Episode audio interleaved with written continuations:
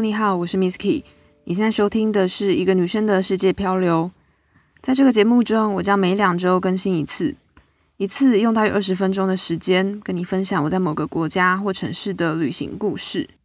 在节目正式开始之前呢，想先跟大家聊一下，大家应该有注意到这集的标题写着复刻版。那这个复刻版是什么意思呢？如果你是从第一集听到现在的人，可能就会知道，早期的节目啊，每一集都很短。有的甚至不到十分钟。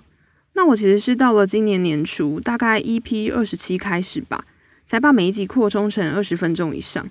那我现在真的是完全不敢回去听当初早期的节目，就觉得应该很尴尬吧。然后加上我现在自己也养成了在通勤路上听 Podcast 的习惯，就发现说，如果一集节目只有十分钟，甚至不到十分钟，真的也还蛮不方便的，因为听一下就没了，然后要赶快再找其他有兴趣的集数来听。那也是因为这样子呢，我就决定把之前的音档再整理一下。当然，我也会加进更多资料。那预计就是想要做成二十分钟的内容。不过呢，如果你是之前有听过的人，我也先坦白跟你说，节目的内容呢，应该超过七十趴或八十趴会是一样的吧。所以其实如果你真的没有时间或者没有太大的兴趣再重听一次，应该也不会损失什么啦。反而是可以用这个时间去听其他节目，或者你也可以把这个时间用来写 email 给我。跟我分享你都听了哪些 podcast，我也蛮有兴趣了解大家的偏好的。那讲完这个呢，再来回一下留言。第一个是来自 Apple Podcast 的老听众，他是雨墨，他说：“我觉得在衣柜录音的效果很好，诶，完全没杂音。但我还是希望可以照 Misky 你自己觉得舒服的方式录音就好。好希望疫情快点过去，真的好久没出国玩了，我都已经做好去日本、美国、意大利的准备了。”这边谢谢云墨的留言还有贴心，其实我觉得在衣柜录音真的效果还蛮好的，而且我录音的效率也变得好很多，因为不会被窗外啊或者家里的其他噪音给干扰，而且加上现在刚好是冬天啦，天气比较冷的状况下，整个人闷在衣柜里面也还 OK，还可以忍受，所以我会继续这样子试下去看看。那另外一个留言呢，是来自于棒棒洛梨，他说，这是我常常收听的节目。但是讲到观光客时，总是会说“死观光客”，这让人听了不舒服。这边也谢谢洛里的留言，但我真的没有注意到，原来会一直这样讲诶。但如果我真的有很常说的话，我真的都是自嘲啦。就是我觉得对比于真正的背包客啊，比如说那种动辄会在当地住好几个月，然后有办法跟当地人打成一片的人，那相较之下呢，我真的没有这么厉害。所以我都自称自己是死观光客啦，不敢随意的担当说是资深背包客啊，或者什么比较厉害的用词。不过呢，既然有听众在意或者不太喜欢这样的说法，那我之后就一定会减少这个用词。也感谢你的建议还有收听，希望你可以继续听下去。再来另外一个是来自于信件，他叫做怡景，他说现在正在听你的 Podcast 波士顿单元，想说的是你当时的感受是没有错的。因为很早就定居在美国东部的亲戚就说，美国人的热情仅止于在路上跟你 say hello。如果你顺路经过他家，想去看看他，但你没有事先说的话，他们可是会翻脸的。Anyway，喜欢你的分享，也会分享给我喜欢旅游的朋友们。谢谢怡景的来信，还有他的一些心得。嗯，我可以理解美国人的热情就是比较表面，但当然有人说这个就是社会礼节的一种啦，就我没有批评的意思。那我觉得比较讶异的是说，就是如果顺路经过他家没有事先说的话，他们会有点生气这件事情。因为在我想象中啊，如果真的有朋友不请自来的话，你还是可以简单的招待一下他，或者可能就是礼貌性的跟他说：“诶，那我们就在楼下的可能超商啊或门口简单聊一下就好，家里太乱啊，不方便上来什么的，就好像不至于要到翻脸或生气那么夸张。但当然也有可能是因为可能欧美人士他们对于自己的一个私领域啊，或者自己生活的空间。可能比较严谨或者定义比较分明的关系吧，这我不太清楚。可能要请真的有住在当地啊，或者也是有认识当地人的听众们，可以跟我分享看看，我也蛮好奇的。讲完这个复刻版的介绍，还有回完留言之后呢，就来进入正题，就是我们自己要聊的日本濑户内海。其实日本呢，是我在开这个 podcast 节目的时候第一个聊到的国家。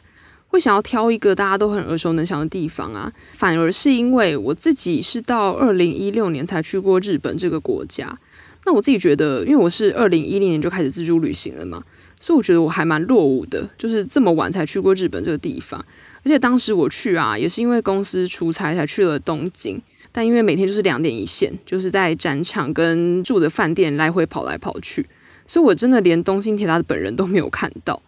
那第二次去日本呢，是我刚好看到台北飞大阪的廉价航空在特价，所以当时也没有做什么功课，想说机票买了再说，就临时起意决定去大阪。去了之后呢，我才发现原来大阪也是一个大都市。所以我当时走的就一样是很标准观光客的行程，我就去了道顿堀还有心斋桥逛街，当然有去一兰吃拉面。所以坦白讲呢，这两次的东京跟大阪的旅行，都让我觉得日本好像蛮无聊的。可是我所说的无聊啊，不是那种没有东西逛的无聊，而是我觉得他们跟台湾感觉好像的那种无聊。因为东京的都市就是很多高楼大厦嘛，就会觉得跟台湾的街景还蛮像的。至于大阪当地，就是很多药妆店跟百货公司，我也觉得跟台北的东区啊或新义区差不多。我想要去看的呢，其实是更有日本当地特色的景点。可是到底什么叫做更有特色？其实我也真的不太知道。直到我去了大阪的一年之后，我看到有一本书在介绍日本的濑户内海艺术祭。那我对于这本书的书封还有里面的照片很有印象，因为当时啊，这个书里面最多的颜色就是蓝色。就是有蓝天白云，然后有海水的那种湛蓝，看起来真的让人家觉得很舒服。然后这个旅游书里面呢，它有提到濑户内海这个地方呢，它散落着很多小岛，可这些小岛就是因为产业升级还有人口外移的一些因素，导致当地的产业就变得还蛮没落的。那是直到政府跟民间团体一起联手进行改造之后，包装出一个三年一度的濑户内海艺术季，然后才让这几座小岛再次的热闹起来。因为就可以吸引到很多观光客跟艺术家来到岛上。看完这本旅游书之后呢，我就发现说，这里面的大自然的景象啊，蓝天白云、湛蓝的海水，都跟我去过的东京还有大阪很不一样。所以当时我就觉得说，好像可以来一个濑户内海的跳岛之旅。那讲到濑户内海呢，它其实是位在日本的本州、四国还有九州这三个大岛之间的一个内海。地图真的是很难用口述的啦，我只能说这个濑户内海它就是在广岛跟冈山附近，所以蛮多人都会把广岛跟濑户内海的跳岛排在一起。如果你真的不知道的话，其实这个濑户内海啊，离大家很常去的东京、大阪、京都，甚至是北海道什么都超级远。这个濑户内海呢，它的面积超过两万平方公里，我只能说真的就是很大很大。因为以往我都会用一些东西来比喻嘛。比如说，这个面积可能是多少个日月潭啊，或者多少个淡水河。但因为台湾本身也才三万六千平方公里，然后这个濑户内海就已经超过一半的台湾了，所以我真的是不知道该怎么比喻它才好。而且因为它真的很大，所以日本就还有把它分成东濑户内海、中濑户内海以及西濑户内海。我去的呢是西部的部分，而且它比较有名的岛还蛮多个的。比如说有直岛、丰岛、全岛、小豆岛，还有南木岛跟女木岛。那我只去了其中的三个，就是直岛、全岛跟男木岛。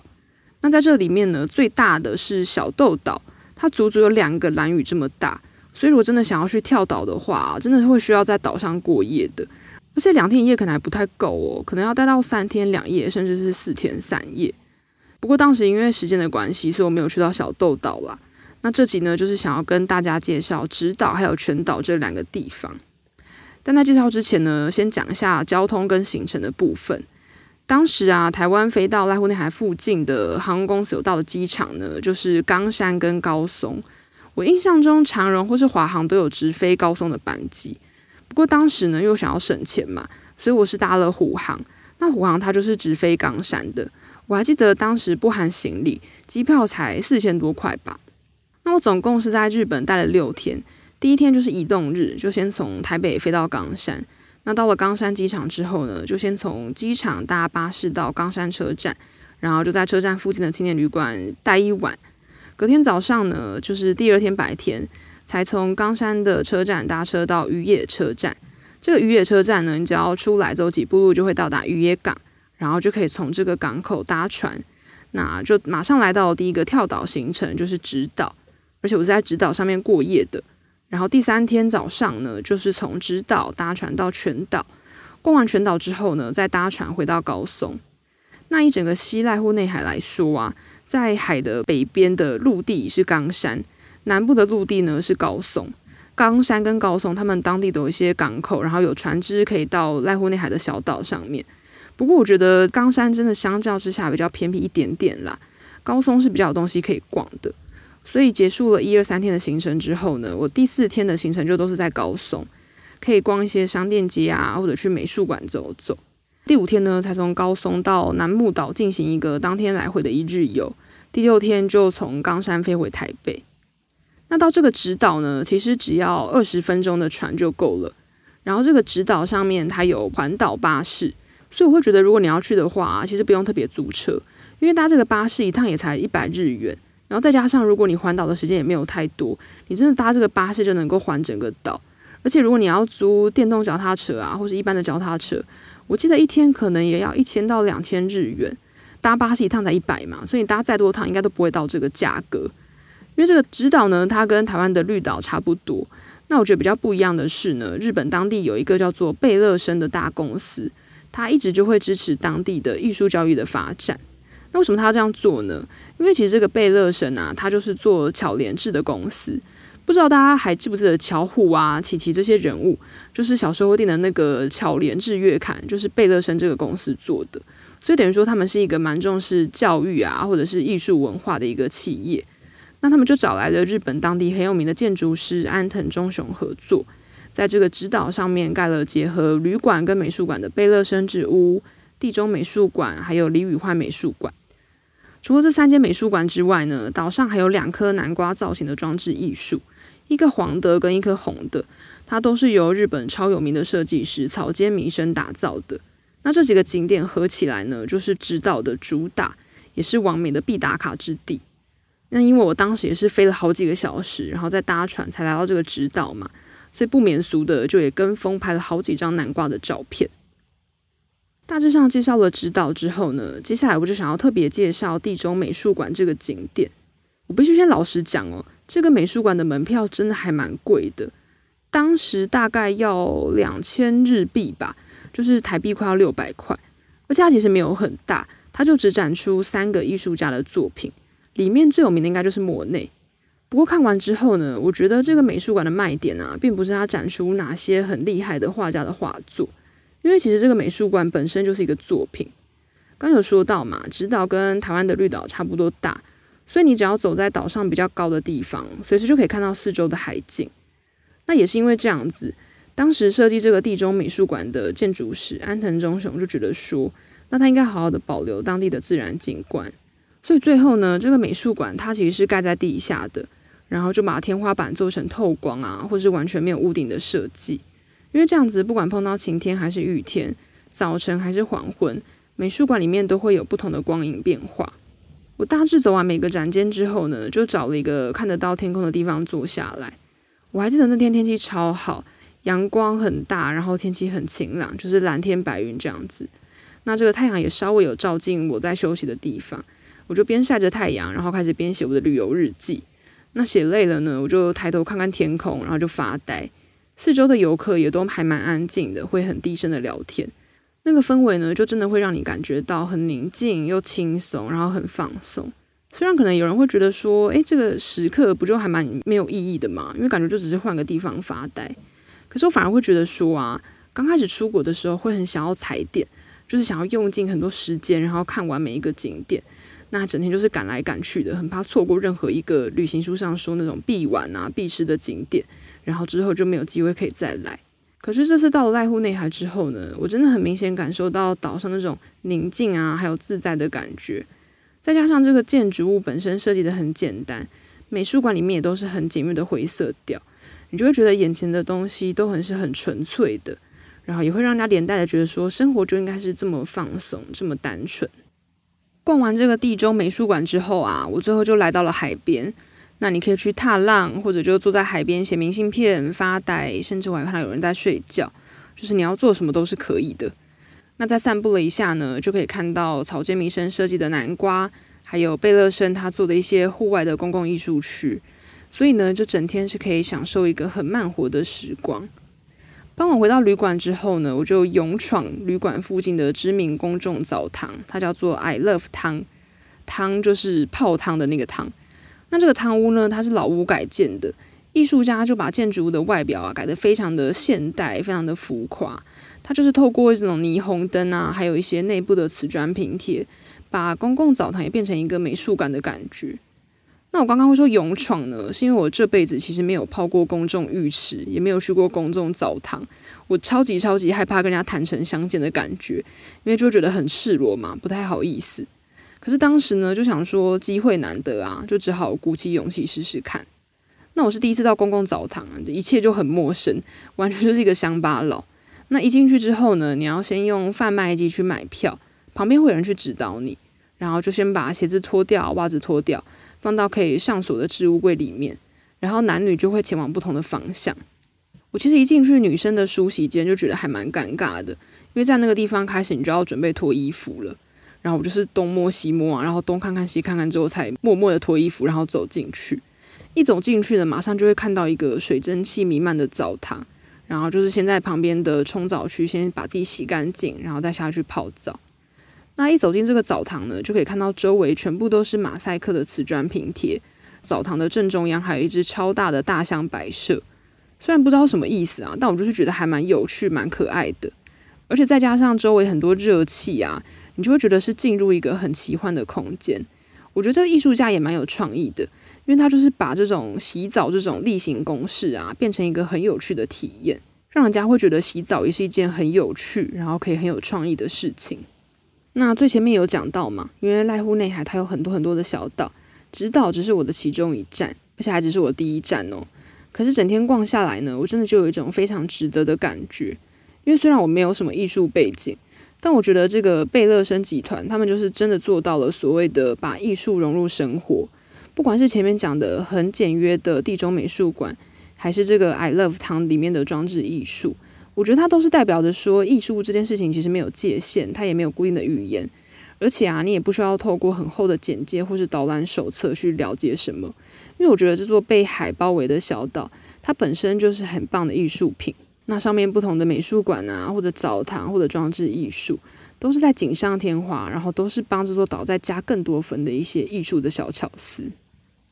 再来第三天呢，我就是从直岛搭船到全岛，逛完全岛之后，我再回到高松。我先讲全岛这个地方好了，直岛到全岛就还蛮久的，需要搭快一个小时的渡轮，那票价也不太便宜，单程就快要两千块日元，而且它是一个小客船，所以比起来呢，可能会比较晃一些些。但我觉得很奇妙的是啊，因为当天其实是雨天，然后搭了这个五十分钟的船之后，我居然没有晕船的感觉，而且睡得超好。因为我在台湾的时候，不管搭船去绿岛还是蓝屿，我都超级晕，而且都超级想要吐。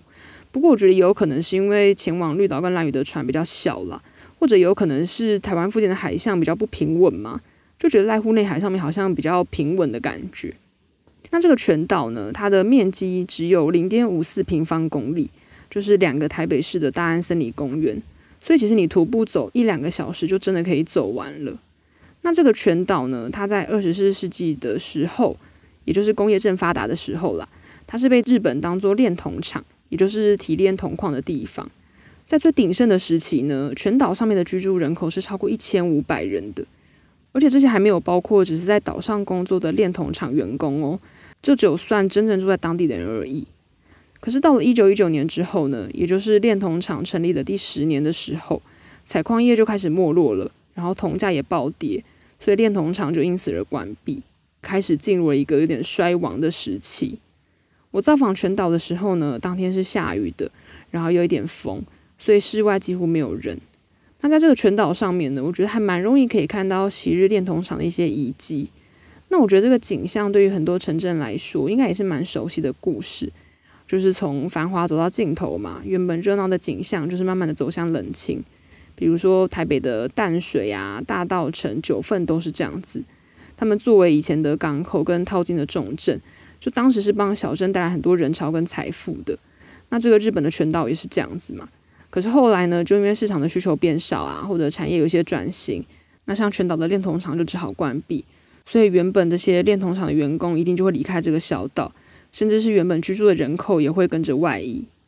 那现在全岛上面的居住人呢，已经少了非常非常多，只剩不到五十个人了。而且如果你真的走在小岛的巷弄里面，也会发现岛上的居民真的多半都是银发族，或者可能是四五十岁的欧巴桑、欧吉桑，年轻人真的是少之又少。那是直到了二零零八年，炼铜厂的原址才被改建成全岛精炼所美术馆，然后再搭配这个三年一度的濑户内海艺术季，这个全岛呢才以一个全新风貌登场。他当时的期望就是说，希望可以吸引当地的人口回流，然后也能够制造新的观光商机。我还记得我是在二零一七年的十月去濑户内海旅行，那当时其实并不是这个三年一度的濑户内海艺术季，所以岛上的游客非常非常少，再加上当天天气很差嘛，就是刮风下雨的，整个岛屿就是给人家一种很萧瑟的感觉。可是啊，虽然天气很差，但只要跟着岛上的指示牌还有地图，还是很容易就可以找到美术馆跟岛上其他的艺术作品。不要看这个全岛面积那么小哦，岛上可以看的景点倒是还蛮多的。除了刚刚说的全岛精炼所美术馆，岛上还有很多散落在各处的装置艺术跟展览空间。那这些装置艺术跟展览空间呢，就被统称为家计划。他们都是由艺术家利用当地的一些废弃民宅啊，或是闲置的地方来改建的。所以，其实你在岛上随便转一个弯，或者可能突然回头，都很有可能意外的看到这些美丽的风景。接下来呢，我想聊一聊这个全岛精炼所美术馆。它其实就是由原本的炼铜厂改建的。这个精炼所美术馆，它有分室内展区跟室外展区。要进到室内的时候啊，会先经过一个超级黑的步道区，然后才会到达里面的展间。那这个展间呢，我原本以为它就是要展出原本炼铜的一些器具或制造的流程。结果没有想到，规划这座美术馆的日本艺术家还蛮有巧思的。他把日本大文豪三岛由纪夫的作品融入到这个空间里面，让这个以往的炼铜厂显得更有含义。为什么会说更有含义呢？因为三岛由纪夫他曾经三次入围诺贝尔文学奖，他在日本二十世纪是一个非常重要的作家。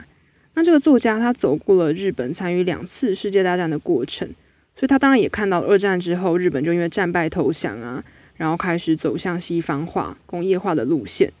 可是呢，三岛由纪夫他本人是一个信奉日本武士道精神的保守派，